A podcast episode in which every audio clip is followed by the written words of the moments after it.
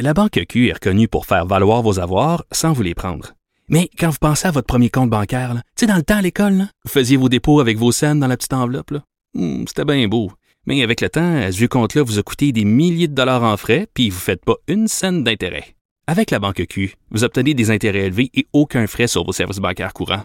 Autrement dit, ça fait pas mal plus de scènes dans votre enveloppe, ça. Banque Q. Faites valoir vos avoirs. Visitez banqueq.ca pour en savoir plus. Pas comme les autres. Geneviève Peterson. La déesse de l'information. Vous écoutez Geneviève Peterson. Cube Radio. On s'en va tout de suite parler avec notre collaborateur Guillaume Lavoie, qui est un spécialiste de la politique américaine, de ce qui se passe en ce moment euh, à Washington, euh, des bâtiments du Congrès qui ont été évacués par la police, euh, des manifestants qui se sont massés près du Capitole, près des, du centre des Congrès pour justement manifester contre eux. Ils sont avec des drapeaux des États-Unis, ils sont non masqués pour la plupart. Guillaume, salut. Bonjour. Là, ce qu'on sait, euh, c'est qu'il y a des manifestants qui seraient rentrés euh, dans le Capitole. Qu'est-ce qu'on peut dire à ce stade-ci? Ben à date, là, euh, les, choses continuent, mais, mais ce serait assez, je dirais, nouveau qu'on arrête des débats. On l'avait fait lors des attentats du 11 septembre, mais là, on est dans une situation presque de l'ordre du jamais vu. Là. Parce que vous imaginez bien que dans les pieds carrés les plus surveillés aux États-Unis, mm. euh, il y a les alentours du Capitole. Il y a même un service de police particulier mm. euh, pour le Capitole. Et, et ce ne sera pas trop long qu'il va y avoir une avalanche de forces de sécurité là. Mais ce seront ben pas Moi, je trouve ça déjà long là. Pour vrai, euh, ça se passe depuis ce matin.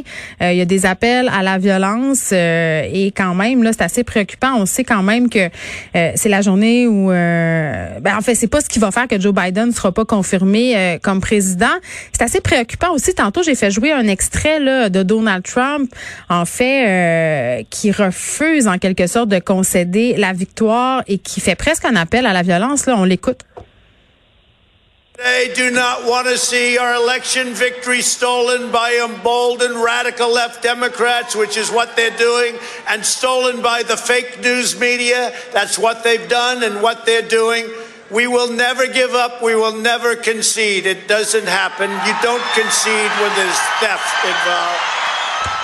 Euh, moi, je suis un peu perdu, là, Guillaume, pour être honnête. Il me semble que Donald Trump avait dit euh, que si euh, le comptage des votes avait lieu comme il faut, il concéderait la présidence. il revient en arrière, il fait des appels presque à la violence. Ben, c'est parce que Donald Trump, il y a une comptabilité double. C'est-à-dire hmm. que compter les votes comme il faut, ça veut dire qu'il gagne. Alors, c'est toujours ça. Si on compte les, votes comme il faut, c'est évident qu'il gagne par des centaines de milliers de votes. Bon, là, euh, il y a un problème avec euh, le calcul de Donald Trump, c'est qu'il ne tient pas hmm. dans un monde réel. Mais ce qu'on a vu, ce qu'on a vu avec la, manifestation ce matin, puis le discours de Trump, mm-hmm. tout ça est pas innocent. C'est pas une manifestation spontanée. Les gens viennent de loin, tout ça est organisé. C'est extraordinairement triste de voir qu'un président de ce qu'on considère encore aujourd'hui la plus vieille république toujours ben en existence aujourd'hui, qui est prêt à mettre le feu à l'ensemble du système parce que ça lui convient pas. Euh, tout à l'heure, euh, il y a eu le discours de Mitch McConnell et même le discours du sénateur Toomey, deux républicains qui sont clairement pas heureux que M. Biden ait gagné, qui ont dit, là, moi je suis un républicain, j'ai voté pour Donald Trump, j'ai milité pour lui, j'ai dit aux gens de voter pour Trump, mais je suis d'abord un Américain. Je suis d'abord loyal à la Constitution et tout ce qui est en train de se passer ici n'a pas sa place. Là. Alors, heureux, ce qu'on va voir, là, c'est que autant on a des images aujourd'hui qui nous montrent un pays qui nous semble être un pays du tiers-monde, une république de bananes, autant on va voir que malgré tout ça, ça va aller de l'avant, ça va continuer. Et la vraie force d'un système démocratique, c'est pas quand tout va bien qu'on la voit. C'est quand il y a des forces néfastes qui militent ouvertement et violemment pour le faire trébucher et que ça fonctionne malgré ça. Et je pense que c'est ce qui va arriver quand même à la fin. Là. Mais que des manifestants aient pu pénétrer à l'intérieur du Capitole, c'est quand même surréaliste. C'est très surréaliste. Parce qu'on les voit en ce moment, là. j'ai pas, pas tous les détails, mais moi, j'ai travaillé à Washington. J'ai été là pendant des mois. Euh, n'entre pas au Capitole qui veut, là. Ben, on dirait que oui, là. En approcher, c'est assez euh, surprenant. Et, c'est clair qu'il va y avoir une enquête, là. Parce que s'il y a vraiment des manifestants qui sont entrés comme ça dans le Capitole, il y a quelqu'un qui n'a pas fait sa job. Et c'est très grave. Mais on a, on a vraiment ici un président qui est coupable de collusion avec des forces qui tentent d'affaiblir la République. Et s'il nous fallait une raison pour dire que Donald Trump n'a pas ce qu'il faut pour être là, c'est certainement ce qu'il nous a démontré ce matin, puisqu'on voit présentement. Et même euh, un peu plus tôt, là, ce matin, on a vu des images de Mitt Romney, qui est un mm. républicain. Et là, c'est devenu un républicain méchant, qui s'est fait huer par des manifestants à l'aéroport, dans l'avion. Oui, puis on en parlait hier de la division euh, au sein du Parti républicain, justement. Là. Ben, c'est ça. Alors là, c'était une guerre. Là, c'est une guerre civile. C'est-à-dire que c'est plus de foi ni loi. Puis au moins, peut-être que pendant longtemps, vous avez vu dans le discours ce matin de Donald Trump, il l'a dit directement, là. Nous allons vous dire qui sont les bons républicains puis les mauvais républicains, les traîtres. C'est des mots qu'il utilise. Et mm. nous allons tout faire pour les faire perdre. Évidemment que ça risque de donner des victoires démocrates un peu partout. Et c'est les défaites qui, qui nous donnent euh, un sens de direction en politique. Quand tu es tanné de perdre, tu changes. Ben, à date, la raison pourquoi ces gens-là continuent, c'est parce qu'il y a une masse de votes et ces gens-là pensent qu'ils vont aller de l'avant. Bon, là, on les voit, les manifestants euh, se trimballer euh, devant le Congrès américain. Tout ça, ils ont des drapeaux des États-Unis, des drapeaux pour Trump, mais il y en a plusieurs qui ont des espèces de drapeaux jaunes. C'est quoi ce drapeau-là? Le sais-tu? C'est le drapeau jaune avec le serpent dessus. Oui, exactement. Oui, oui. C'est un, c'est un très vieux euh, drapeau qui existait lorsqu'il y a eu la Révolution américaine. Oh, OK, on est là. Ce serpent-là était souvent avec plusieurs sections qui étaient les différentes euh, colonies qui voulaient devenir des États. Et ça disait marche pas sur moi ou sinon ça va dire join or die, c'est-à-dire que le serpent peut être une bête qui peut être très puissante si on unit tous les morceaux, mais si toutes les colonies ou les morceaux du serpent dans le drapeau sont divisés, eh bien hmm. là, ils vont mourir. Alors, lorsque quelqu'un utilise cette image-là, c'est souvent utilisé plus dans les mouvements plus radicaux, mais c'est cette idée de rébellion, de s'en prendre à l'élite, à ceux qui gouvernent, etc. C'est la révolte du bon peuple, au nom, bien sûr, de leurs droits. Et ce qui est très fort dans la, la mythique euh, et la rhétorique de la rébellion, de la révolution américaine, c'est que tout le monde peut y faire référence. D'ailleurs, vous allez avoir euh, des drapeaux américains quand Joe Biden va prêter serment, et c'est les mêmes drapeaux américains qui sont portés par ceux qui sont contre Biden. Fait que là-dessus, c'est un symbole où tout le monde va aller y lire un peu ce qu'il veut, hmm. mais vous allez voir classiquement ce drapeau-là dans les, les, moments de rébellion, c'est très fort dans le Tea Party, c'est souvent associé à cette idée de de rébellion, de révolution. l'idéologie euh, libertarienne. oui, l'idéologie euh, libertarienne aussi. Euh, c'est difficile de pas se dire qu'avec ce qui se passe en ce moment aux États-Unis, ça va un peu donner du gaz aux gens ici qui trouvent que le gouvernement emmène trop large et qui remettent en question l'autorité du gouvernement Legault. Est-ce que ça pourrait avoir des impacts sur la façon dont les annonces de ce soir pourraient être reçues par une certaine partie de la population? Il y a toujours, dans toutes les sociétés, des gens qui sont plus à gauche, qui voudraient que le gouvernement ait plus de pouvoir, des gens qui sont plus à droite, qui voudraient qu'il y en ait un peu moins. Et lorsque, dans une situation d'urgence, le gouvernement prend, dans toutes les circonstances, ça n'a rien à voir avec le gouvernement de la CAQ mm. ou libéral ou autre, dans les périodes de crise, les gouvernements prennent plus de place. Entre autres parce qu'il y a des enjeux de sécurité, des enjeux d'accès, de contrôle. Alors ça, ça reste toujours. Et c'est ces, ces moments-là où on questionne davantage, puis il y a des gens tout à fait honorables et qui, avec raison, vont questionner est-ce qu'on va trop loin, est-ce qu'on mhm. pense loin? Le vrai test entre ce que j'appellerais les fréquentables et les débiles, c'est est-ce que je le fais avec les règles qu'on s'est données?